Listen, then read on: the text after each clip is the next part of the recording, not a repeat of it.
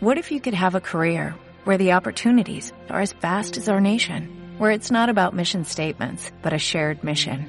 At U.S. Customs and Border Protection, we go beyond to protect more than borders, from ship to shore, air to ground, cities to local communities. CBP agents and officers are keeping people safe.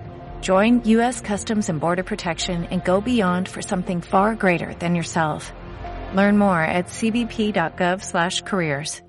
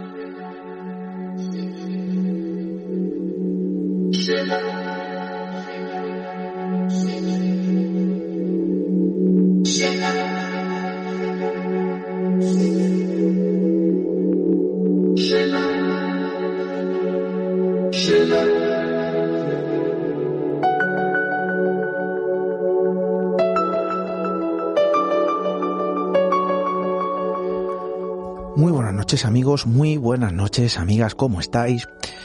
Y de nuevo, como cada siete días, volvemos a reunirnos frente al micrófono, frente a la comunicación, frente a frente con todos vosotros, para hablar, para sentir, para comunicar, para contar historias. Hoy también para vivirlas, porque todos hemos sido protagonistas, al menos en una mínima parte, em, de algo que vamos a hablar hoy. ¿A qué me refiero? Bien, eh, veréis, eh, ¿cuántos de vosotros, y estoy seguro que la gran mayoría, por no decir la totalidad, no ha sentido alivio al escuchar una melodía? ¿No se ha sentido, eh, bueno, más fuerte en momentos de debilidad? ¿No ha sentido el cariño, el calor en el momento del recuerdo, de la distancia? Y la música ha servido de bálsamo. Bien, hoy vamos a hablar de este tipo de matices, pero aplicado a a un peldaño, bueno, que nos lleva a un grado superior. La música como terapia, la música como bálsamo para el alma, también para el cuerpo.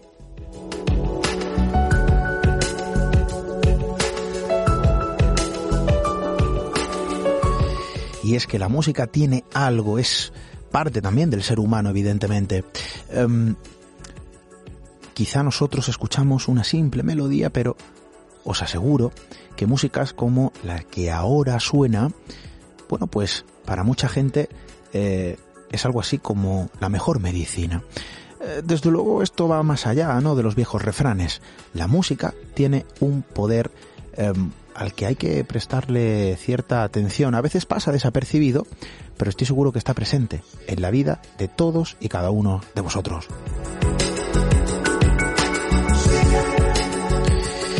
Porque hay historias que nos enseñan, hay historias que nos lo muestran, son ejemplos perfectos que hoy queremos poner sobre la mesa.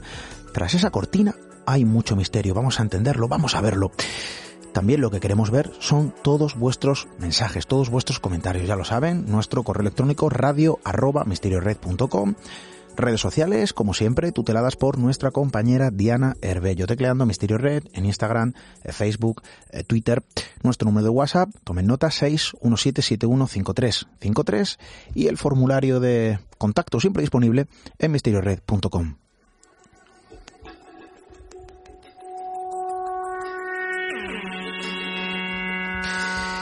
Música sanadora, la música como terapia. ¿Es posible?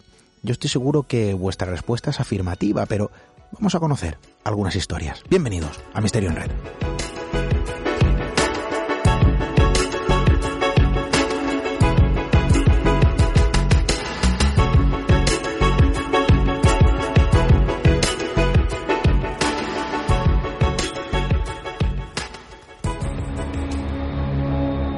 Atrévete a cruzar el umbral hacia lo desconocido Aventúrate a descubrir que el misterio reside más cerca de lo que imaginas. Traspasamos la línea de lo imposible. Misterio en red con Esteban Palomo. Desde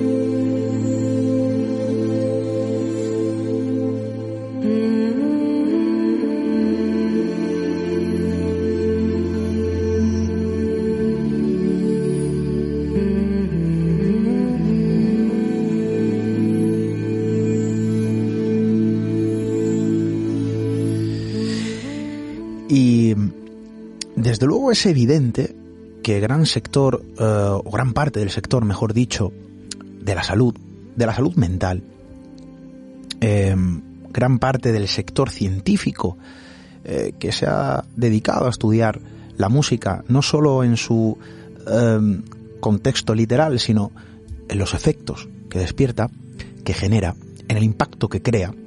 Bien, eh, Muchos de ellos, un gran sector, insisto, por no decir la gran mayoría, afirma que la música es la mejor medicina. Tengo aquí una anotación, la tengo aquí frente a la mesa. Es una frase. La música es la mejor medicina para el alma. Y esto lo dijo Guillermo Giner, presidente de Músicos por la Salud. Es evidente que la música tiene, tiene cierto magnetismo, pero más allá del entretenimiento que ofrece y más allá de una creación del ser humano, artística, cultural, eh, tiene una serie de efectos, una serie de consecuencias evidentemente beneficiosas y en algunos casos dañinas. Esto lo hemos visto también a lo largo de estas siete temporadas en algunos asuntos que hemos tratado ¿no? en la mesa de este estudio. Pero desde luego cuando hablamos de la música como terapia, como herramienta medicinal eh, tangible, objetiva, con pruebas y con historias, es cuando nos damos cuenta de que realmente la música es pura magia. Y tiene una serie de eh, engranajes, quizá a lo mejor incomprensibles en primera instancia, y hoy precisamente son los que queremos poner sobre esta mesa, acercarnos a esa magia, eh, despejar interrogantes. ¿Por qué la música tiene ese poder. Hay historias muy objetivas que esta noche vamos a conocer que desde luego no, no siembran duda frente a esto. La música como la mejor de las medicinas.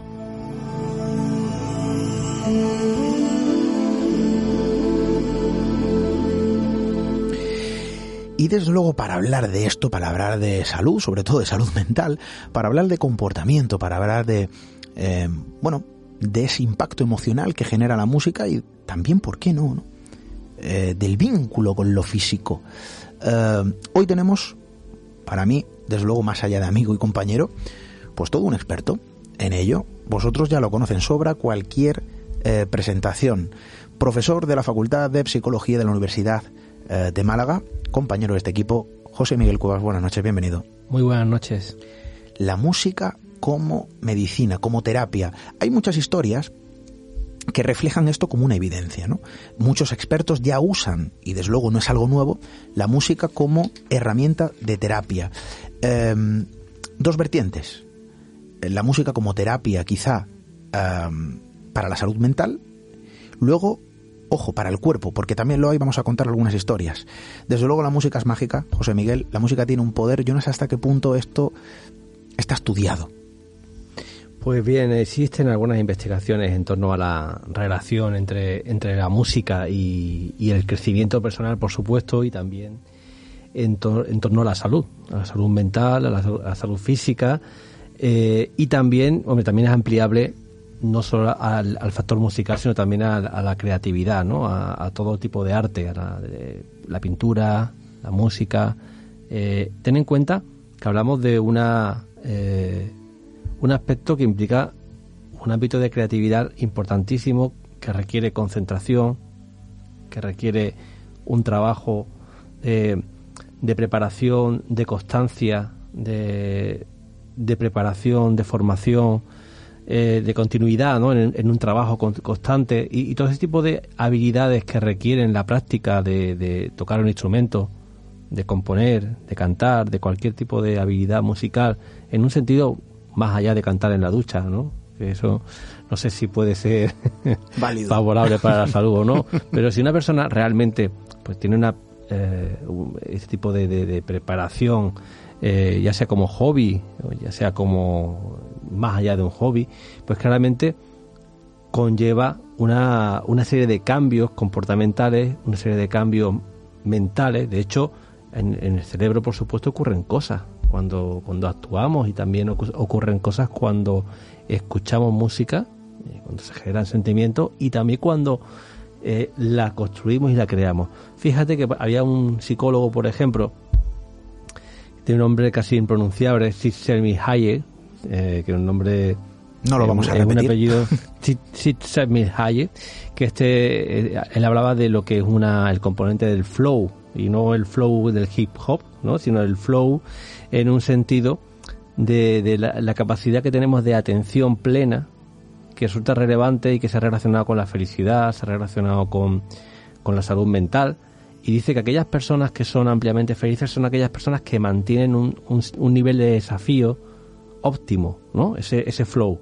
Y que esto, por ejemplo, se puede conseguir por, eh, en habilidades que, que una persona experimenta, unas habilidades que sean difíciles, pero que pero que supongan un, eh, difíciles pero pero eh, superables, ¿no? Que es aquello que nos engancha, que nos engancha de una manera positiva, que nos supone eh, tener retos diarios, que nos supone mejorar día a día y la música para ello es, un, es una vía ideal para construir ese, ese flow, ¿no? Por tanto, entendemos que la música es una vía para la salud mental, o puede serlo, puede serlo, por supuesto, porque también, también veremos que hay músicos atormentados y, y también formas musicales que a lo mejor también pueden ser criticables, pero claramente que lo que requiere poder componer música, determinados tipos de música, te digo que también hay eh, determinadas músicas que se asocian con el consumo de estupefacientes, que se relacionan con otro tipo de, al revés, ¿no? que te pueden conllevar más bien problemas de salud mental y física y de otro tipo,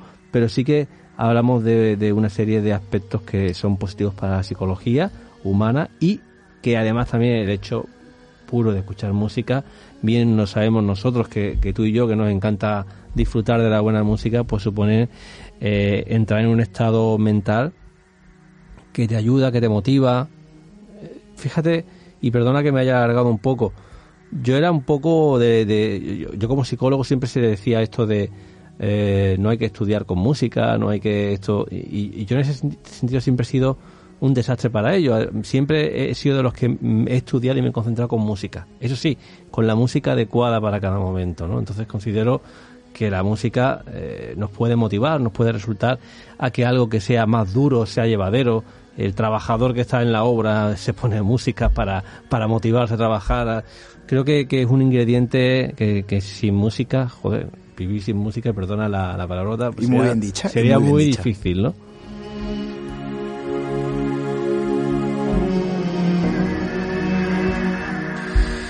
y bajo las notas de Mike Oldfield. Eh, fíjate, José Miguel, en la radio no se dice mucho, yo lo digo, eh, ojo, es una expresión personal, no sé si alguien lo, habrá comentado antes, pero me gusta usarlo, ¿no? La música es el escenario, al menos en la radio, donde actúa la palabra. Desde luego la música, y, escuchándote atentamente, he estado pensando, eh, ahora vamos a hablar de la música aplicada a la terapia, porque esto es tremendo. Porque claro, la música evidentemente tiene eh, una serie de pautas, y lejos de la creación, como has estado hablando, ese inicio musical donde el compositor, donde el creador, donde el artista o donde la persona con eh, esas inquietudes crea algo, y creo que crear es positivo, todo lo que sea crear, desde luego para mí es positivo. Claro, mm, lejos de eso, nos damos cuenta, y, lo has remarcado muy bien, ¿no? Cada momento, cada espacio, cada lugar, eh, cada instante tiene una banda sonora, ¿no? y no todas las músicas casan con todos los momentos. yo tengo amigos, ¿no? Que dicen, oye, es que yo esto del reggaetón, y ahí a lo mejor se puede aplicar la palabra flow, que en estos últimos años es donde, donde ha estado ese nexo, eh, pues a mí me da la vida y hay gente que dice, oye, es que esto no es música. Oye, pues a lo mejor le hace feliz ese tipo de música, ¿no? Y luego podemos entrar a, o no a discutir del contexto, de la letra, y de la, calidad. o de la calidad no artística no que, en muchos casos es cuestionable y en otros desde luego nadie le va a quitar el mérito em, y lejos de esto nos damos cuenta de que al final la música tiene un componente obviamente humano eh, pero está no sé es prácticamente un alimento eh, em, en mayor o menor medida todos nos hemos sentido en algún momento cobijados por la música, ¿no? En un momento de melancolía, en un momento de felicidad, en un momento de eh, echar de menos a alguien o en un momento en el que estamos todos juntos y hay que celebrarlo, ¿no? La música va vinculada al ser humano, de ahí su poder terapéutico, como vamos ahora a, conocer varias historias. Em, y yo lo dividía en dos partes, eh, profesor. Uno, la terapia a nivel de salud mental, eh, bueno, por problemas mentales, donde la música es una herramienta para ayudar a determinadas personas a salir o a mejorar eh, su calidad de vida. Y luego, por otro lado, la terapia, ya no solo de salud mental, sino, ojo, puramente física, donde hay un deterioro cognitivo producido por daños físicos, donde eh, em, hay problemas físicos en determinadas personas y donde la música sirve de trampolín, de impulsor, de motor propulsor para mejorar la calidad de las personas. ¿no? Eh, la psicología en esto tiene mucho que decir, sobre todo en la salud mental. Fíjate que hay un aspecto incluso desde la línea evolutiva que uno se pone a pensar en la música como forma de comunicación. Pero, o sea, pensamos un poco, ¿no? Que, todo tiene habitualmente un sentido evolutivo, ¿no? Pues al final algo te ayuda a reproducirte, o te ayuda a sobrevivir, o te ayuda a alimentarte. ¿Qué sentido tiene la música? Entonces muchas veces cuesta pensar que algo tan humano, algo tan genuinamente humano, que conlleva una vía de comunicación y que claramente es muy relevante y no sabemos bien por qué está ahí. O sea, se pone uno a pensar por qué motivo es tan relevante la música, algo que en principio no te lleva ni a dormir mejor, teóricamente, no te lleva eh, a comer más o a, sobrevivir como especie. Bueno, pues tiene que tener un sentido evolutivo, claramente, ¿no? Eh, y, está claro que a nivel de, emociones y de complejidad de sentimientos que genera, yo creo que el poder de la comunicación que tiene la música es indiscutible, ¿no? En el ámbito de terapias, por supuesto, hay grandes ejemplos de músicos que podemos poner como, cómo realmente la música les ha ayudado, les ha salvado la vida, o ellos al menos admiten cómo les ha ayudado a salvar sus vidas, les ha dado sentido, les ha motivado a vivir también en casos de depresiones severas, ¿no? Y, también de superación física, porque al fin y al cabo tocar un instrumento, eh, pues también requiere una habilidad, una destreza motora que también requiere una eh, claramente un entrenamiento que sirve de rehabilitación, ¿no? Y el reto, el reto que hablabas antes, un reto superable, pero que suponga, ¿no? Una dificultad, un reto que se pueda superar, creas enganche también. Claro. Hacías esa alusión. Y luego, eh, se relaciona mucho también con el, eh, con el aspecto motivador por el, el, tema de que los componentes de adicción, lo que son las sustancias que genera el cerebro cuando uno compone, cuando uno hace algo de ese tipo de música y tal, pues se genera serotonina, dopamina, noradrenalina, que son esos neurotransmisores que son la recompensa de la recompensa, el, subidón que te genera, ¿no? Y eso se consigue gracias también a, esta creación, o sea que tiene un componente también adictivo, pero un componente positivo, constructivo, sin, sin efectos secundarios. Y, en cuanto, ya digo, pondremos, pondremos algunos ejemplos que creo que pueden ser interesantes de esa, de esa rehabilitación donde la música ha tenido mucho que decir, ¿no? Em, mi compañero José, eh, perdona, José Miguel, mi compañero eh, Juan Carlos Madrid nos está mandando un, un, par de mensajes por WhatsApp. Ahora vamos a plasmar porque plantea varias dudas. Em, claro, eh, cuando hablamos de crear esa música que suponga un reto para alguien que está pasando por una serie de dificultades cognitivas, mentales, físicas, a veces también no hace falta tener un problema de salud, pero sí a lo mejor de, comportamiento. Hemos visto la eterna historia, ¿no? Del típico chaval norteamericano, eh, bueno, con un futuro poco prometedor, que gracias a la música, eh, bueno, de algún modo era un futuro o posible eh, vándalo y al final eh, tenemos muchos músicos y muchos artistas no conocidos que la música lo ha sacado de las calles y lo ha transformado en una, en una persona de bien, ¿no? No solo una persona de bien, sino de éxito. Al final la música tiene esa fuerza, ¿no? Em, claro, aquí fijaos el reto. Si ya para una persona sin problemas em, componer música para mí desde luego es algo admirable, eh, tener esa capacidad de creación artística, emocional. Hay que ser una persona muy emocional, ¿verdad? Eh, para, para crear música. Eh, se dice que el cerebro o que las personas pueden ser más racionales o más emocionales, ¿no? Siempre hay como una especie de, de, línea divisoria, ¿no? entiendo que este tipo de creaciones nacen, no lo sé, de personas evidentemente altamente emocionales. Yo creo, que hay una combinación de, de ambas cualidades, ¿no? Y, y de ambas aptitudes, ¿no? Porque realmente, por un lado, se intenta tocar emocionalmente, ¿no? Esa habilidad del músico de tocarte emocionalmente y de poder compartir esa afectividad, y eso es indudable. Pero claro, también la capacidad de poder realizar esto implica también un trabajo detrás de repetición, de repetición, de reiteración, de, de, de, de probar, ensayo, error, que tiene mucho que ver también con el ámbito más racional o, más de la vía que llamamos la ruta periférica, la, ruta central, la, ruta eh, más académica. Entonces es como, como cuando alguien escribe, ¿no? Dice, vale, tú puedes tener un momento de inspiración en el que te sale algo, pero si luego no trabaja, no trabaja, pues igual una canción, pues si no la trabaja, ese, esa inspiración resulta insuficiente, ¿no? Entonces sí, claro, la gente es sensible, la gente, hay gente que ha hecho, hay, hay músicos que, te refieren, ¿no? Que en un momento, en cinco minutos han hecho una canción.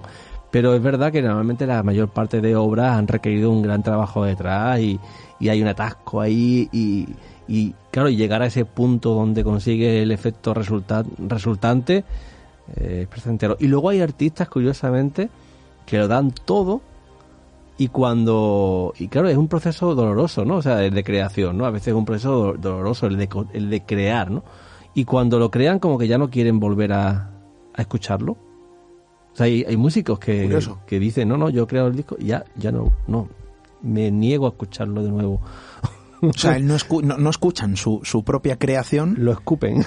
o sea, es como, como, como un trabajo tan laborioso, tan constructivo, que ocurre, ocurre ¿no? Eh, es una, una, una tarea como un, parto duro, pero donde, donde en vez de cuidar luego a, tu hijo, no, no. No, quiero volver a pasar por ahí. Es curioso, ¿no? A mí me sorprendió, pero dice, claro, también es verdad, cuando hablo, cuando hablas de que esa composición en ocasiones sí puede ser presentera, en otras ocasiones puede ser también dura, dura, difícil, laboriosa. Has puesto varios ejemplos eh, como punto de inicio, punto de partida, ¿no? Música como herramienta terapéutica no es algo nuevo, no es un secreto, pero queremos poner ejemplos. Eh, compositores, creadores.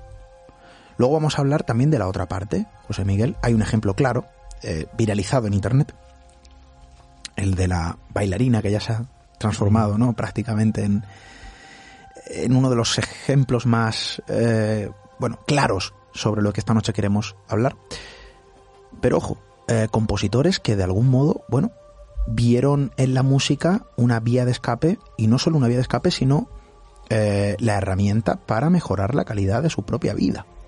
Mira, hay por ejemplo una cantante que a mí me gusta y recomiendo al público, al que no la conozca, Melody Gardot, que creo que además eh, tocó en Málaga, tocó en, creo que fue en el Cervantes, tocó en Málaga y un concierto precioso por lo visto. Y esta mujer, eh, siendo muy joven, siendo adolescente, tuvo una, un grave accidente de tráfico, estuvo a punto de fallecer y ella describe cómo la música fue aquello que le permitió motivarse y, que fue clave en su recuperación, ¿no? Y esta, esta mujer no empezó a cantar como un método de, bueno, yo quiero la fama, no, no, esa persona empezó a cantar como por supervivencia y al final acabó siendo una artista reconocida de talla internacional. Sus composiciones, bueno, son para y se está temblar, ¿no? Y realmente, pues, pues ella lo, señala, la música me salvó. Y hay muchos músicos que describen esta cuestión, ¿no? Por ejemplo, eh, a nivel incluso de, también de España, ¿no? Vamos a describir algunos casos, ¿no? Eh, hay un documental que, recientemente de un músico indie español que se llama The New, Raemon, ¿no? Eh, a propósito de Rodríguez se llama el documental y en este en este documental se acompaña al músico en su creación y se muestra el lado atormentado del artista, ¿no? Y se muestra clarísimamente el lado atormentado del artista, una persona con posiblemente con algún tipo de trastorno depresivo, donde siempre menciona el tema de la soledad, el malestar, el no estar bien y cómo los momentos en los que compone y crea música y desarrolla y tal son aquellos momentos que le permiten salir del agujero de la depresión, ¿no? El nombre del libro, el, último nombre del disco que se llama Coplas del andar torcido. Fíjate que ya el nombre promete, es una obra maestra de la, de la música, realmente te pone los pelos de punta las letras que tiene dice verdades como puños, bastante duras, y, y creo que, que, se refleja muy bien eh, el estado de salud mental y, y cómo la música le ayuda, le ayuda a, soltar lastre, ¿no? a desahogarse, a permitir. Entonces creo que es interesante el documental, también está muy bien, eh, además está disponible en la plataforma Filming. Luego otro músico también en la misma dirección, que más conocido, más comercial, que todo el mundo conocerá, o casi todo el mundo, Enrique Urquijo de Los Secretos, no sé si, si, lo conoceréis. Enrique Urquijo que murió desgraciadamente en un portal eh, pues, con una sobredosis de alcohol y pastillas y que tenía un grave problema de adicción, eh, pero que también tenía, arrastraba posiblemente un trastorno depresivo eh, grave y que, bueno, desgraciadamente ocurre a muchos músicos y a muchas personas, ¿no? Y este gran músico, recuerdo que eh, me dijeron una vez a mí, gente de, la gente de la movida, gente que los conocía, que internamente le llamaban los hermanos tristes. Los, hermanos tristes. Exacto, son eh, Álvaro y, Enrique Urquijo y le llamaban los hermanos tristes por, bueno, imagínate por qué. Claro. Y curiosamente, bueno, sus, sus canciones eh, especialmente los álbumes Adiós Tristeza, los álbumes primeros, tienen una capacidad de, de, conectar con los estados de desamor, de, de, depresión, de que son muy, muy, muy intensos. Y luego es curioso que a él una vez en una entrevista llegó a decir que, eh, bueno, que eh, con el, el, tema de cómo lo pasaba bien, de que si salía, si no, y él decía que cuando que él solo componía cuando estaba mal, que, cuando estaba bien vivía. ¿no? Entonces su objetivo era, era, bueno, cuando estoy bien no me no no no quiero quiero vivir, quiero disfrutar y cuando estoy mal es cuando yo me pongo a, componer, pero como un método también de, poder arrancar, ¿no? Arrancar y trabajar. Curiosamente luego eh, traigo también a colación otro otro documental que también me dejó también un poco que no conocía este este cantante no lo conocía, se llama Daniel Dale eh, Johnston, un cantante menos conocido, americano, un tanto curioso, es una persona que sufre esquizofrenia, que sufría esquizofrenia, falleció en el 2019. Y este cantante es una persona eh, muy anárquica, muy anárquica, eh, con una música desorganizada como su enfermedad, como su trastorno que, que sufría, ¿no? Con una voz curiosa que incluso le cambió porque luego perdió piezas centrales, perdió, entonces cambió y evolucionó la manera en que luego él componía y, creaba las carátulas, vendía cintas y las vendía primeramente a sus veces. O sea, eh, eh, el tema musical, más allá de la, de, la cuestión pura de la fama, ¿no? Porque luego él llegó a tener fama, ¿no? Y, ser reconocido por artistas que, que muy conocidos que ponían camisetas con su nombre y reconocieron como, como un gran músico, como una capacidad creativa brutal. Pero al mismo tiempo esta persona pues eh, se desahogaba sus demonios, y digo sus demonios concretamente porque además estaba obsesionado con sus delirios mentales, él tenía obsesión con el diablo, con el diablo, entonces él siempre eh, luchaba con el diablo con sus demonios, literalmente, y sus canciones hablaban sobre eso, sobre el cómo controlar al diablo, cómo conseguir tal, cómo ponerlo eh, detrás de la barrera, ¿no? Y tiene, tiene temas que han, que han acabado siendo famosos y, y el hombre, claro, el hombre era una, persona dependiente, una persona que realmente no tenía la capacidad de vivir de forma autónoma, que tenía una enfermedad gravísima y que, bueno, y que, y que la música se convertía eh, en él una esencia para poder salir adelante.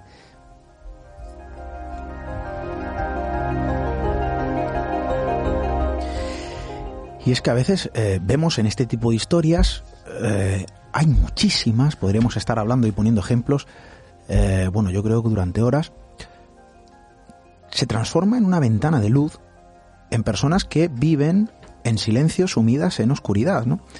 claro, cuando un artista con determinados problemas sale a la palestra, a la luz pública, muestra su mejor rostro, su mejor imagen, nadie ve, bueno, qué es lo que ocurre, ¿no? En la trastienda, el escaparate es lo que se sirve, la música, desde luego, que se consume es eh, positiva, ayuda a los demás, ayuda al propio compositor como terapia personal, pero es que nace en muchas ocasiones esa misma música de la, de la completa oscuridad. Sirve para impulsar a la persona que crea ese contenido, esa pieza, y desde luego sirve para, para iluminar un poco su camino pero nace desde las profundidades abisales, ¿eh? desde la propia oscuridad. Es una forma de terapia.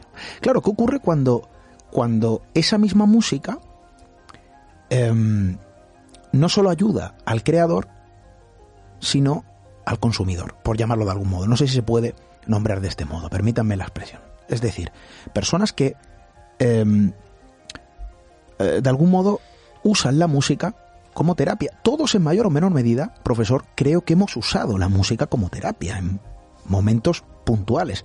A veces para bien, porque estamos felices y queremos celebrarlo, o a veces incluso para mal, ¿no? Porque cuando uno está triste o melancólico, no pega un ritmo, ¿no? De alegría. Normalmente acompañamos ese momento con músicas y tonos un poquito más amargos, más suaves, es decir, más melódicos. El cuerpo, nuestra mente, el alma quizá no lo sé, pide precisamente ese tipo de contenido para cada momento preciso, ¿no? La banda sonora de nuestra vida. Es curioso porque es algo que nos pide el cuerpo, ¿eh?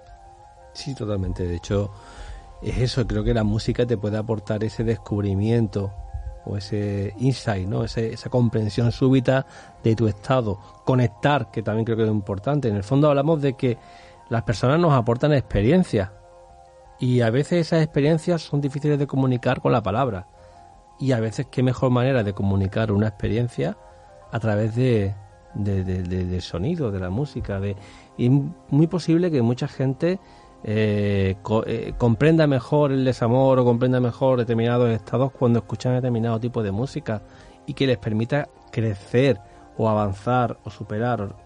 También, cuidado, también puede ocurrir lo contrario. Puede haber músicas que al revés, que te desmotiven o que te generen una apatía y que quizás también por eso mismo aunque la palabra musicoterapia en sí no me gusta, porque creo que la terapia va mucho más allá de simplemente poner una música, pero sí considero que hay que saber elegir piezas musicales y que en un momento determinado pueda haber eh, canciones que ayuden mucho. Y hay, recuerdo algunos casos de pacientes que además, de hecho, me lo han confirmado de, pues a mí en una época de depresión me ayudó mucho las canciones de extremo duro, me ayudó mucho las canciones de de quien sea, ¿no? Y, que realmente le ayudaban eh, a entender mejor, a salir, a avanzar. pero claro, también es verdad que no podemos estar con canciones de desamor todo el día y que también a veces no cambiar el chip. Es una forma de terapia personal en pequeña escala, social, la que aplicamos en nuestro día a día siempre y cuando acudimos ¿no? a la banda sonora adecuada para el momento preciso, es una es una forma de, terapia personal la que todos aplicamos en nuestro día a día cuando en un momento determinado estamos tristes, estamos melancólicos, echamos de menos a alguien, bueno, pues ponemos ¿no? una, canción concreta eh, que nos recuerda a esa persona o que echamos de menos un momento y esa canción especial nos recuerda aquel instante ¿no? en el que bueno, fuimos felices por un momento o por un instante estábamos compartiendo algo con alguien o en ese momento de rabia y esa música que nos ayuda a explotar y a, le di una patada al mundo, ¿no? Entiéndame la expresión. Es un, es una, es una suerte de terapia personal. Y, por eso también yo creo que en ese sentido la importancia de la formación en música, ¿no? Que muchas veces la asignatura de música es como, no, bueno, parece que una asignatura de segunda, ¿no? Pues no, oye, la relevancia que, que trae tener un conocimiento musical que te puede aportar a elegir esas piezas, ¿no? O sea, cómo alguien con un mayor repertorio musical puede tener una mayor eh, mayores recursos de sentimientos, de conexiones, de y creo que, es interesante, ¿no? Muy interesante el, utilizarlo eh, y el usarlo. Igual también en ocasiones puede ser conveniente escucharse uno mismo, ¿no? Pero esa capacidad de conexión y descubrimiento, igual que las relaciones sociales son fructíferas, pues el compartir música. Y de hecho las redes sociales también dan hoy en día, ¿no? El, sabéis que plataformas de streaming que cada vez más tienen la, opción de poder compartir la canción y de poder escuchar simultáneamente o de pues son aspectos muy interesantes que, que están en investigación, que hay investigadores que llevan se llevan a cabo investigaciones y mucho por investigar, por supuesto, porque creo que no deja de ser uno de estos misterios, ¿no? Música como terapia, profesor, eh, bueno, eh, es tremendo, ¿no? Hay muchos casos, bueno, pues de niños con autismo, eh, otro tipo de enfermedades en las que la música es una herramienta esencial, no, no solo a tener en cuenta, sino prácticamente se transforma en la herramienta troncal en la que se basa la terapia, ¿no? Em, tan importante con tanto peso como la terapia con animales en determinados momentos. Em, la música quizá conecta con una parte profunda de nosotros mismos y es un puente ineludible para alcanzar, ¿no? En muchas ocasiones esa profundidad en determinadas patologías eh, que están rodeadas de muros inquebrantables y que a veces la música logra traspasarlos, ¿no? Y es una forma de tender ese cable para ayudar a esa persona. Eh, quizá es porque conecta con una parte emocional, con una parte profunda de nuestro ser, profesor. Fíjate que me eh, tú me estás contando esto y yo me acuerdo de ejemplos muy concretos de, de músicos en esa línea, ¿no? Eh, por ejemplo, en el tema del autismo que tú has dicho, el tratamiento de autismo y tal, uno de los músicos fundadores de Pink Floyd, Sid Barrett, que era un artista súper creativo, súper avanzado en su época, eh, la canción Shine, eh, Shine on Crazy Diamond, eh, Brilla Loco Diamante, pues una canción dedicada a este genio, ¿no? Y era una música que en los años 60 era totalmente diferente y era una persona que se le diagnosticó, hay varios estudios, investigaciones que se han hecho de su perfil psicológico por psiquiatras, por psicólogos, hablando de que tenía una esquizofrenia, él estuvo también internado y acabó dejando el grupo pues, pues por los problemas, la fama no, no, no le vino bien. En su, hay que tener en cuenta que tenía un también un espectro autista, según parece, con lo cual tenía esa dificultad de conexión con lo social, ¿no? De, de compartir, de tal, era feliz con su música, no tanto compartiéndola, ¿no? no siendo una estrella, pero fue esencial en la creación de uno de los grandes, de los mayores grupos de la historia del rock, ¿no? Sid Barrett, que digo, acabó falleciendo, acabó eh, siendo relegado en el grupo, pero que fue parte esencial en el nacimiento de este grupo. O, un grupo menos conocido, un cantante menos conocido, pero que me hizo mucha gracia su historia, eh, y que era un paciente psiquiátrico que por lo visto incluso llegaba a tener permisos de, del psiquiátrico para poder tocar, para poder tocar fuera, ¿no? Y era, tenía el nombre del grupo Manolo Cabeza Bolo y los que se van del bolo. y entonces el tipo pues era, dice que le pusieron el, la, que hiciera música pues como terapia, ¿no? Como para, para estuviera detenido y el hombre al final acabó a nivel profesional tocando y, y, curiosamente era una persona que bueno que, que, con esquizofrenia con un trastorno muy grave y bastante tal Luego en el tema público también, que también hablábamos antes de la importancia de cómo vemos a un músico y lo vemos como alguien eh, inalcanzable, alguien que, que la fama en un momento determinado, el problema de la fama también, lo, difícil que es gestionarlo. Un músico que dio un ejemplo y que salió en el programa del hormiguero también hablando, Iván Ferreiro, el líder de los piratas y también músico en solitario que lleva muchos años en, haciendo unas obras preciosas, este hombre reconoció sufrir una depresión muy grave, una depresión que él decía eh, que, que su hijo, cuando lo veían, creían que era más viejo que su abuelo, ¿no? porque eh, pasó una, una depresión muy grave y tenía un aspecto horrible, no se relacionaba con nadie, era incapaz de mirar a, alguien a la cara, era, bueno, no se levantaba de la cama, tenía una depresión muy grave, tenía un trastorno bipolar, según parece, y, y cómo en la música, como él volvió más fuerte, volvió más fuerte e hizo una, su último disco, no su último disco, el disco Casa, que fue uno de los que volvió a, a emerger con él, pues describe ese, esa depresión y cómo sale de ella y cómo él descubre que los amigos verdaderos quiénes son, cómo descubre la fama que es efímera y tal. Y bueno, grandes músicos que en esas composiciones te cuentan ese, y tienen la... Eh, o sea, algunos son muy generosos ¿no? en compartir esos estados internos que no son fáciles de compartir de ninguna manera. ¿no? Eh, hay, hay una imagen, ¿no? y lo mencionaba hace unos segundos, hay una imagen quizá idílica sobre la música, eh, sobre el poder de conexión, sobre el poder de penetración, y entiéndame la expresión, a nivel personal y profundo. ¿no? Em, a veces la música da mensajes sin necesidad de palabras. Una simple melodía, exenta de voces, exenta de cualquier palabra, pero tiene un mensaje profundo, se siente, cada uno lo interpreta ¿no? a su modo. Em, Claro, cuando escuchamos el habla, muchas veces las, palabras obviamente eh, se recepcionan, se procesan. La música entra sin necesidad de un procesamiento agudo. Em, y desde luego, ahí es donde hay una clave que para mí se me antoja, ¿no? Ciertamente, em, bueno, enigmática, desconocida.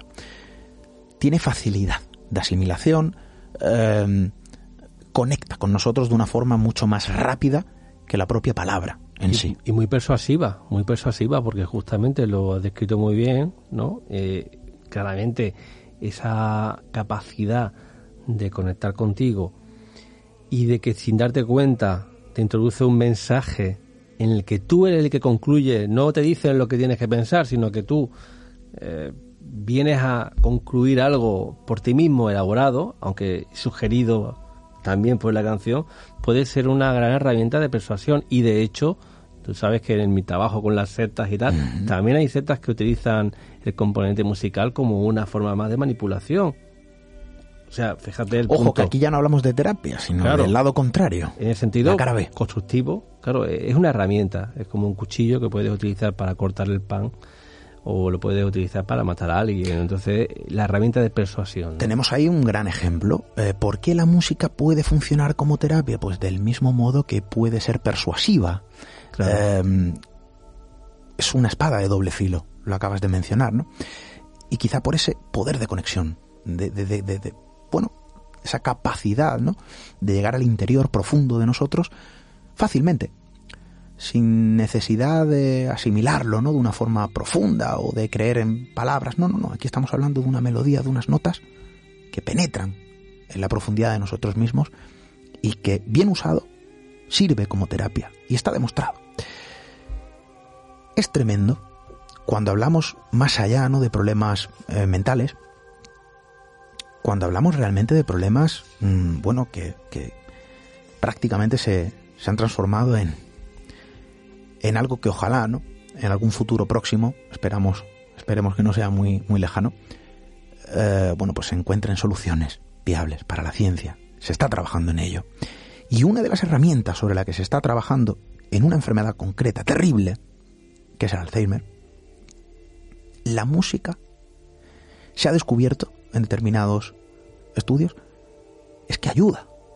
Esa conexión, esa persona enferma de Alzheimer que escucha una canción, que escucha una composición y que por un momento ve la luz. Esto es tremendo, profesor.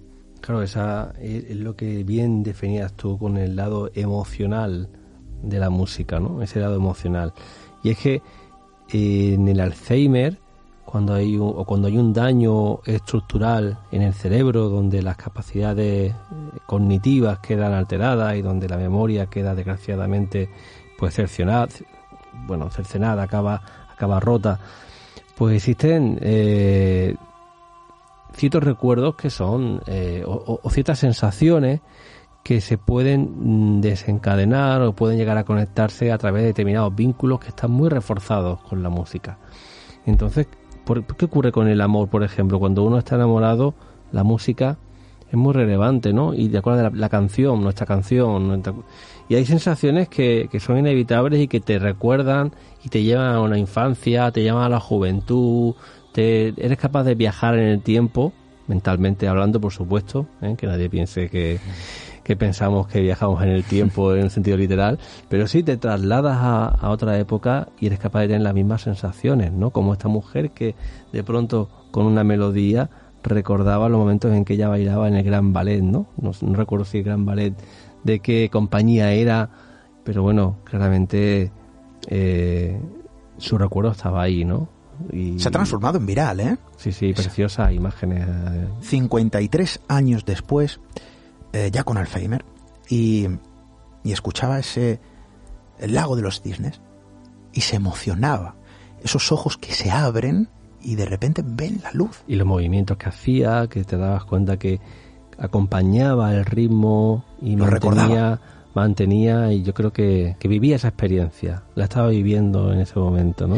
Desde luego estas cosas son muy esperanzadoras. Eh, eh, la música tiene un poder que es incuestionable. Eh, muchos dirán, es que hay otras cosas aparte de la música que hacen que viajemos en el tiempo, no en sentido literal, profesor. El olor, el sabor, em, bueno, no sé, hay cosas que ya no se fabrican, que ya no están. Eh, bueno, pues algunos productos que yo recuerdo cuando era cuando era niño, el chicle, el chicle chain. No hay un chicle que huele igual, ¿eh? ya no existe ese olor. Eh, y hace poco me encontré, fíjate qué, cosa más, más tonta, ¿no? Y no tiene nada que ver con la música, desde luego, pero permítanme, permítanme la, la inclusión de esta breve anotación, ¿no? Y es que yo iba con mi hija por la calle, paramos en un, en un kiosco, estos de tantos que hay por la, por la ciudad, y, y, vi un botecito de blanco que yo nunca lo había visto desde que era pequeño, desaparecido de mi vista, y lo volví a ver y es una especie de chicle que viene como una especie de pasta de dientes. Y lo compré para mí, ¿eh? que yo no suelo comer chicles y mucho menos con azúcar. Pero es que lo vi y me hizo esta ilusión. Y cuando yo le destapé, y esto fue hace un mes o hace dos. La visión que te hizo, ¿no? Sí, porque era el mismo, no había cambiado ni el logotipo, el chiquillo que salía haciendo la pompa dibujado. Y olía igual, claro, era el mismo producto.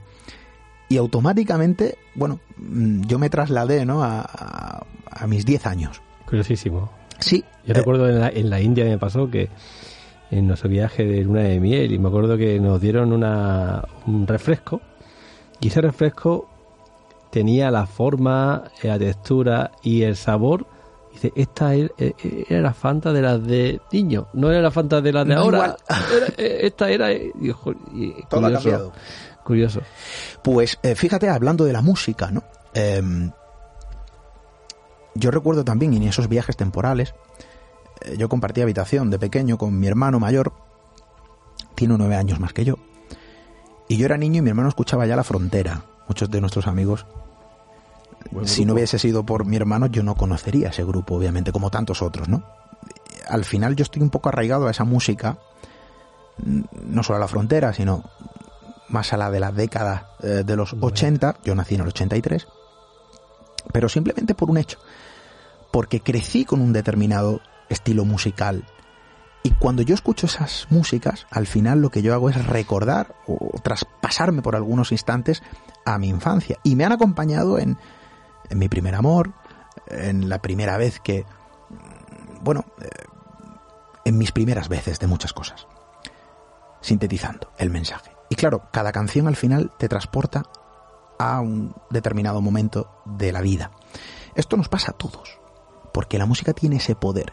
Y cuando esto se aplica a nivel terapéutico, es tremendo porque los resultados, profesor, son objetivos. Esto está más que demostrado. ¿Te acuerdas también aquellas cintas que se hacían personalizadas, que se creaban? Eh, yo me acuerdo de una época en la que la gente, y luego con los CDs también, pues se creaba una cinta personalizada para tu persona querida, ¿no? Entonces le hacías una cinta pensando en el efecto que iba, que, iba a hacer, esa cinta. Y dice, no, tiene que componer tiene que incluir esta canción porque esta es irrelevante para que eh, y, era como esa, esa creación, ¿no? Se grababa de la radio. Esos objetivos, con el esas, esas, metas, ¿no? Claro, pero eso, eh, tú ves ahí hay un objetivo, hay una meta, hay un reto. Hay una, hay un diálogo, hay un, sí, una persuasión, una persuasión y un es, objetivo.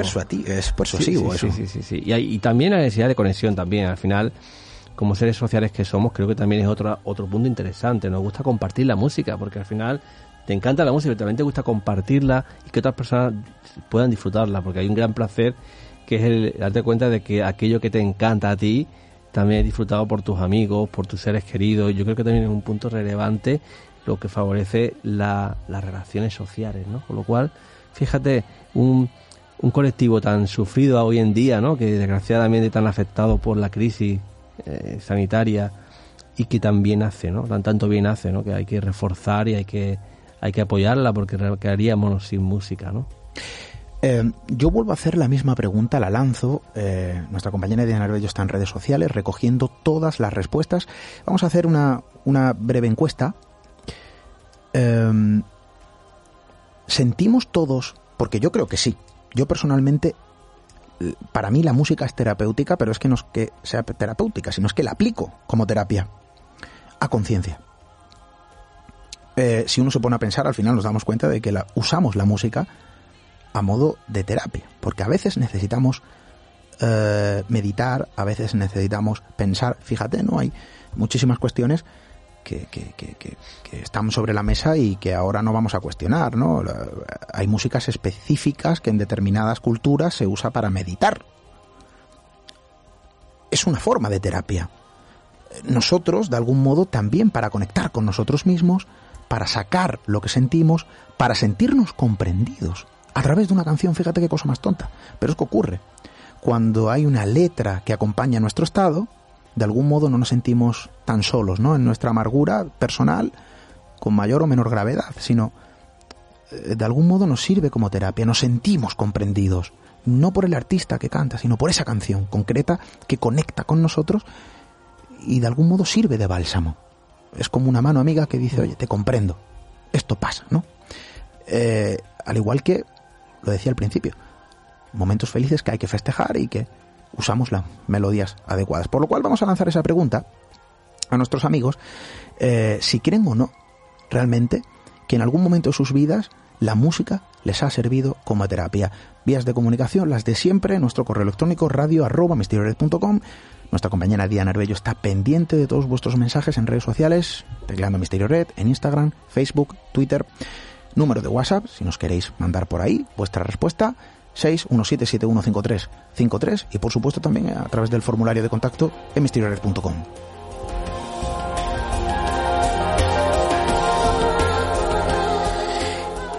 Y yo te voy a lanzar la pregunta, profesor. Profesor de Psicología de la Universidad de Málaga, la Facultad eh, de Psicología, y desde luego estoy seguro de que tú sí has usado la música como terapia a nivel personal. Bueno, yo es que la uso a diario. Yo no, siempre lo digo, yo no sé qué haría sin música. Sabes que, tú lo sabes, ¿no? Personalmente que, que tengo siempre rodeado de altavoces, de instrumentos musicales, de CD y, para mí es una parte esencial de mi vida. O sea, yo no sabría eh, vivir sin música, ¿no? Claro, eh, creo que las canciones, como tú bien has dicho, las hacemos nuestras, ¿no? Y, nos apropiamos un poco egoístamente de esa canción, las hacemos y, llega a crear como si fueran como si fuera una parte de nosotros, ¿no? no ya el, el, artista nos ha cedido esa canción, esa melodía y, la hemos hecho nuestra.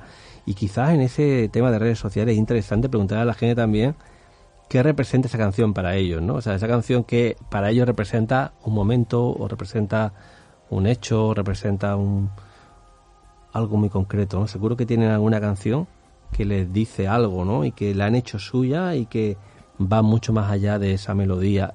Y luego el redescubrimiento de la música, que hay canciones que, bueno, que en un momento dado no te dicen nada hasta que de pronto un día, bueno, hay que redescubrir también la música y hay que, yo, recomendaría a la gente animarse a, escuchar diferentes estilos, a intentar eh, hacer un poco el oído, a intentar eh, porque claro, una canción eh, no siempre es comercial, no, siempre tiene eh, tres minutos con el mismo estribillo, con la misma melodía, y hay que culturizar un poco las emociones, el cerebro y hay que intentar y porque lo, que no descubres en una escucha lo, lo descubres a lo mejor a la, a la vigésimo eh, segunda, ¿no? Entonces es interesante porque porque hay canciones de las cuales eh, puedes aprender muchísimo, ¿no? Y yo creo que incluso en el tema de motivación, creo que, es un punto relevante, ¿no? Hay momentos en los que una persona está un poco estancada, está cansada, está y esa, esa melodía te ayuda a arrancar, ¿no? Te ayuda a arrancar, te ayuda a avanzar y te ayuda a continuar en momentos difíciles, ¿no? Y en momentos de celebración, pues también, por supuesto, también, o sea, es que, como tú dices, en cada momento hay una pista adecuada, ¿no? La música que ayuda a que evolucionemos de forma personal como personas. Eso es también ineludible, eh, profesor. No sé qué opinas al respecto. ¿Nos ayuda a evolucionar? ¿Nos ayuda a ser mejores personas?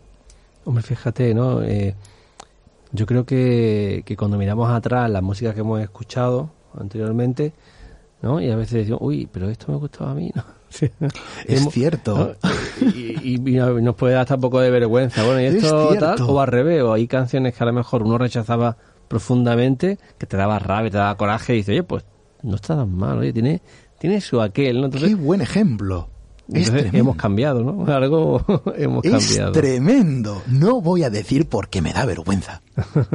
¿Qué canción, qué canción hay? No la voy a decir, no la voy a decir. pero no, no, no, no, no, no, no, porque es que es para tener vergüenza, ¿eh? O sea, yo tenía 18 años y... Y bueno, eh, me gustaba otro estilo musical al de ahora, ¿no? Siempre me ha gustado el guitarreo, ¿eh, profesor? Soy de guitarreo. Pero lejos de... Eh, bueno, lo he compartido con otros muchos gustos musicales, porque bueno, mis gustos musicales son muy amplios, siempre lo han sido. Pero bueno, le cogí cierto, a, cierto gusto, ¿no? A un estilo concreto. y no, es reggaetón, ojo que no tengo nada en contra del, del reggaetón, que uno sale de fiesta cuando se podía, y, y, si hay que bailar, se baila. Estoy en contra de algunas letras, ojo, porque bueno, no me parecen ni sanas, pero lejos de todo esto, al final hay que tomarlo como lo que son, ¿no? Eh, pero, pero hace poco yo precisamente tenía un debate con, con, unos amigos y, y, me enseñaba, mira, me pusieron una, una canción, bueno, algo así como flamenco rap. ¿Te acuerdas? Sí, no, no, no, no, es moderno. Oye, qué, qué chulo, dije yo. Me recuerda a uno que yo escuchaba cuando yo tenía tal. Le digo el nombre porque no lo voy a decir, porque es que es para tener vergüenza. Y ahora lo digo. ahora lo voy a decir como porque te del grupo. Vamos a perder, vamos a perder audiencia. Vamos a perder audiencia. Bueno, es que ya no saca canciones tampoco. Ya está fuera de juego. Y no tenía nada que ver con lo que me pusieron. Yo dije, ¿cómo podía escuchar esto? Pues no sé, que era joven, vamos a llamarlo así. ¿Cómo podía escuchar yo esto? Madre mía, si es aquí en Andalucía es lo más cani, ¿no? Sí, flamenco rap, sí, sí, pero madre mía, ¿eh? del duro, del polígono. Pero entonces, claro, eso ahora no se me ocurriría escucharlo. Hay una evolución como persona. Yo jamás me, me he sentido identificado, ¿no? Con, con, este cantante, porque al final, bueno, cada uno tiene una forma de ser muy distinta, no sé cómo será, lo mismo es... Pero las canciones son muy de, de, polígono. Y habrá quien le guste, y yo, yo encantado, yo respeto, pero a mí personalmente no. Entonces es como, ¡pum! Hemos tenido un retroceso eh, simplemente por ponerlo, porque lo puse en Spotify. Además tiene que estar todavía en la lista de buscados porque fue reciente. Y yo dije, madre mía, ¿cómo ha cambiado la cosa? Has puesto un ejemplo tremendo. Pero es que también ahora escucho artistas que hace unos años yo decía, madre mía, esto es de viejos, esto, es de viejos, esto. Y ahora me encantan. Y ahora me encantan. Es decir, es cierto, ayudan a evolucionar y nos muestran, ojo, la propia evolución. ¿eh? Es tremendo, profesor. Sí, yo eh, ayer, eh, hace dos días, escuchaba un directo de, del grupo Electric Light Orchestra y el, directo tenía lleno de carrozas, todo era, todo el mundo era en el concierto el, pelo canoso, ¿no? era todo blanco, todo el mundo de pelo blanco. Y yo escuchaba y digo, jolines, qué buen gusto musical tienen estos carrozas. O sea, era como un sentido de decir, bueno, yo dentro de poco estoy ahí también, pero es decir, qué buen gusto musical tienen esta gente, ¿no? O sea, la, y, y cómo bailaban, ¿eh? Cómo bailaban, o sea, claramente no, yo creo que, que no, y, y, cómo se trasladaban, porque esta gente bailaba como cuando tenían 20, ¿no? O sea... Es tremendo. Es tremendo. Redescubrir. Yo, hablaba con, con eh, nuestro amigo Juan ¿Y Carlos. Grupo, ¿Y el grupo cuál es entonces? ¿Antes? Me lo vas a recordar. Al final lo tengo que decir y te juro que, me, que yo... Es más, porque le di al play en Spotify y mis amigos me miraron y dijeron, Esteban, ¿tú escuchabas esto, hijo mío? Digo, ya lo hemos liado. Le tenía que haber dado el pause rápido. No recordaba que eso sonaba así, ¿eh? También lo digo. Em, ahora sí eso lo digo. Pero fíjate, ¿no? Eh, hace nada, bueno, esta misma tarde estaba tomando café con, con nuestro compañero Juan Carlos Madrid, eh, bueno, nuestro compañero técnico, y, estábamos cerca del Castillo Soajil, en Fongirola, Mijas. y yo recordaba porque, claro, ahí es una zona de concierto, hay un festival. Tú lo sabes bien porque no vives muy lejos. Y, y eh, fue el último concierto que asistí. Tocaron Scorpions, Europe. Yo hice ese viaje en el tiempo. Porque claro, yo nací en el 83, pero yo crecí con esa música porque mi hermano con nueve años más me inculcó el guitarreo, ¿no? Y ahí estaban, ¿cómo has dicho? ¿Carcas? mayores. Carrozas, carrozas. Carrozas, ¿no has dicho? Eh, pero, pero ya quisiera yo, ¿eh? Sí, sí, sí. Ya quisiera yo tener esa energía y esa forma de, tocar. En ese sentido, dice, es una sana envidia, decir, joder, qué, qué, buen gusto. Pero quizás esa, esa, ese poder musical, ¿no? Esa fuerza que tienen para subir al escenario, bueno, a lo mejor lo aplican de forma personal como terapia eh, individual o grupal para ellos, pero para mí fue una terapia también, para mí fue un regreso, una regresión sin necesidad de hipnosis a mi juventud. Y fíjate que yo los tengo en listas de Spotify porque es música que consumo, sigo consumiendo eh, ambos grupos. Ahora el carroza soy yo. De las cosas que yo me he hecho de menos de, de la, antes de la pandemia son los conciertos. Los conciertos. Con eh, diferencia, ¿eh? Oye, qué buenos momentos, ¿eh? Y qué buenos recuerdos, ¿eh? Yo creo que también son terapéuticos porque eh, un concierto, fíjate, los conciertos se quedan en la memoria. Eh, yo no sé si sirven o no como terapia. Es como un viaje. Hay viajes que no se olvidan. Hay conciertos que no se olvidan, ¿eh? Experiencias, son experiencias de la vida, ¿no? Sí, sí es el poder de la música y desde luego cuando se aplica, eh, bueno, pues como herramienta de terapia, pues funciona. Esto es objetivo y desde luego indiscutible. Y lo hemos visto esta noche en varios ejemplos. En personas eh, que crean de la nada una composición y que a través de la música son capaces, solo así, de ver la luz. Lo hemos visto también en otros ejemplos, cómo se ayuda a conectar con una parte profunda y personal en determinadas personas con, eh, bueno, enfermedades concretas y que solo a través de la música se logra llegar a ellos. Lo hemos visto también em, en ese ejemplo que hemos mencionado, ¿no? Eh, una bailarina de ballet en su juventud, de mayor con Alzheimer, y le ponen una canción, una pieza musical, y revive su juventud, recuerda esos momentos que solo con la música ha sido capaz, ¿no? De, volver a sentir y de volver a vivir. Y, desde luego, hemos tratado de, en esta conversación más diluida que hemos tenido, eh, de reflejar que la música la usamos todos en mayor o menor medida como terapia personal. La música como medicina para el alma. Esto es indiscutible.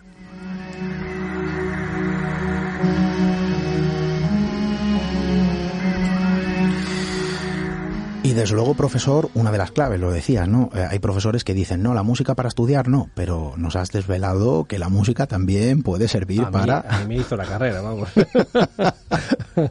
Mi matrícula de honor gracias a la música. Madre mía, esa recomendación hay que lanzarla. O sea, hay que todo, depende de qué música y, y también un volumen adecuado y, y, en ocasiones también hay que apagarla, pero, pero sí, sí ayudaba. Y curiosamente, yo soy de los que en ocasiones también a algunos pacientes les pregunto, ¿y qué música escuchas?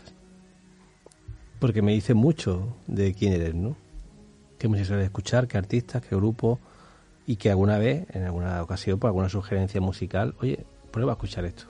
Se puede hacer un perfil, y esto es interesante, se puede hacer un perfil, no sé si psicológico, emocional, eh, de comportamiento, temperamental, a través de los gustos musicales. Yo creo que depende especialmente de, hay personas que no, hay personas que no consumen música como para poder, pero ocurre como qué series ves, qué música escuchas, te definen como persona, definen tus gustos, tus preferencias, tus, eh, tu, tu, tu, ideología, tus valores. Yo creo que sí que es fundamental. Y que... hay, hay una frase que se dice, dime con quién andas y te diré quién eres.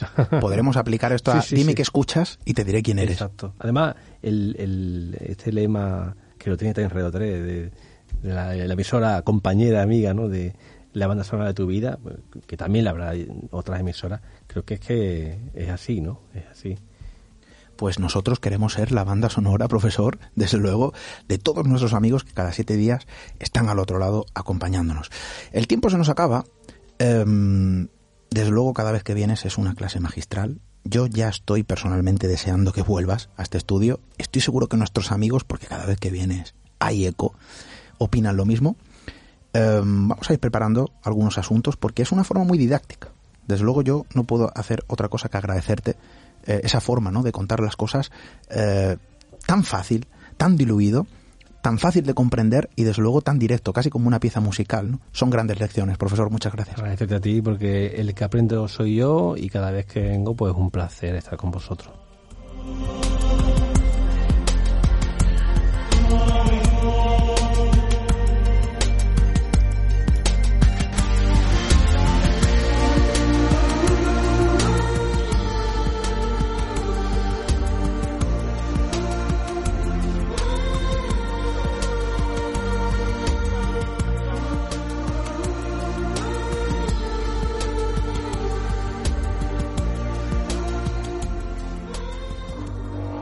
Misterio en red. Misterio en red. Con Esteban Palomo.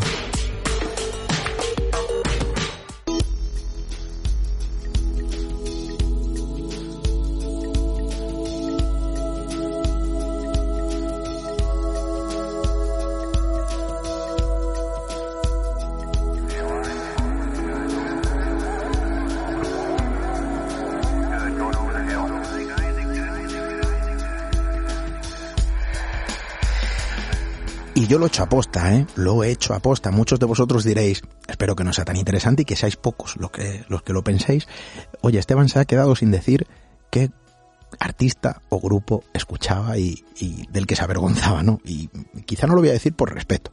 Em, no me olvido, y evidentemente, insisto, quizá no lo digo por respeto porque habrá a quien le guste y hay que respetarlo. Desde luego, bueno, es algo muy personal. Pero lejos de todo esto, al final lo que nos hemos dado cuenta esta noche, yo creo que al final esto tampoco es descubrir América. Todos lo sabíamos antes de empezar este programa. Pero yo me voy con, con una lección más aprendida ¿no? de aquí. Nuestro amigo el profesor José Miguel Cuevas ha puesto sobre las claves, eh, mejor dicho, sobre la mesa las claves, eh, para entender un poco el por qué la música tiene ese poder, por qué tiene ese magnetismo, eh, por qué tiene también ¿no? esa facultad sanadora. Claro, es que hay un componente emocional, es una emoción, bueno, es eh, una parte, mejor dicho, del ser humano, incuestionable, intrínseca. Y cuando uno entra ahí, a través de la música es como un elefante entrando en una cacharrería. Es decir, no hay manera de frenarlo. La música, insisto, como terapia, la música como bálsamo para el alma. Todos, en mayor o menor medida, hemos sentido su influjo. Todos, en menor o mayor medida, aplicamos la música para sanarnos, para animarnos o para festejar que estamos animados. Es lo maravilloso que tiene ser, bueno, eh, consumidor de este tipo de arte y desde luego también para quien lo sea creador, ¿no? Yo desde luego lanzo un saludo y un abrazo a todos los músicos más o menos conocidos, porque no todos los músicos son famosos y desde luego hay mucha, muchas cosas que aprender a través de este arte. Eh, mensajes que se lanzan sin palabras, sin necesidad de ellas, sin necesidad de comunicarlo a través de algo visual. No, la música es una conexión directa con una parte profunda del ser humano. Y desde luego nosotros en este programa, ya lo saben ustedes, la usamos, la aplicamos, lo decía al principio, em, la música en este programa, al menos así lo siento yo, es el escenario donde actúa la palabra.